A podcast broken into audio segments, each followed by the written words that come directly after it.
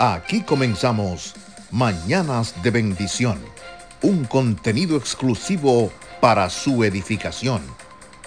Tenemos algo en común, un mismo sentir.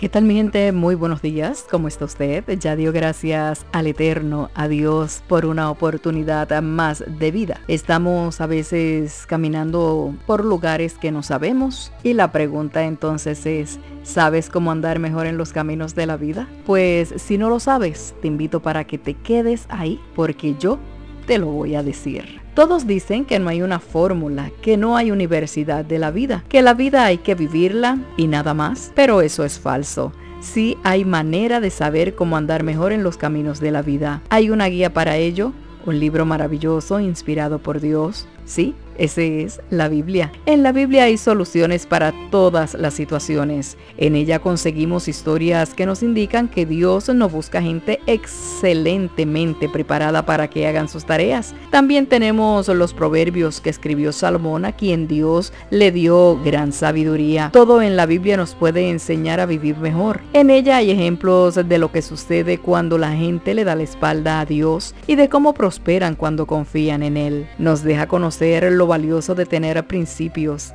valores, valentía y rectitud. El libro de los Proverbios. El libro de los Proverbios capítulo 19 1 dice, Mejor es el pobre que camina en integridad que el de perversos de labios y fauto. En cuanto a relaciones, también hay muchos consejos. Es toda una guía de vida.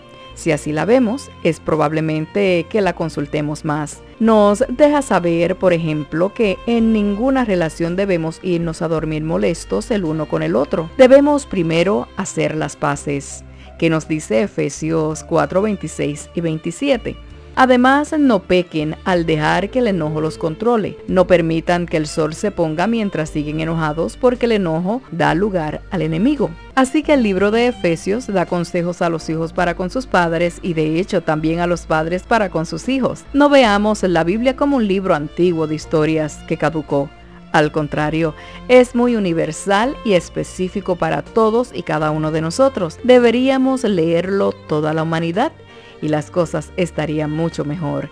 Es probable que el mundo fuera mejor. Yo soy Yoli Santana, gracias una vez más porque me permite estar allí en estos momentos especiales. Especiales porque es un día más que el Padre nos permite, nos regala para poder escribir nuestra nueva historia en una nueva página. Gracias y les invito para que escuchen todos los podcasts de Mañana de Bendición 2020. Tengan todos un excelente día. Búsquenos en las principales plataformas digitales, Anchor, Spotify, Apple Podcast y Pocket Cast, o simplemente búsquenos en Google como Mañana de Bendición 2020. Suscríbase a cualquiera de ellas para recibir nuestro podcast. Hasta la próxima.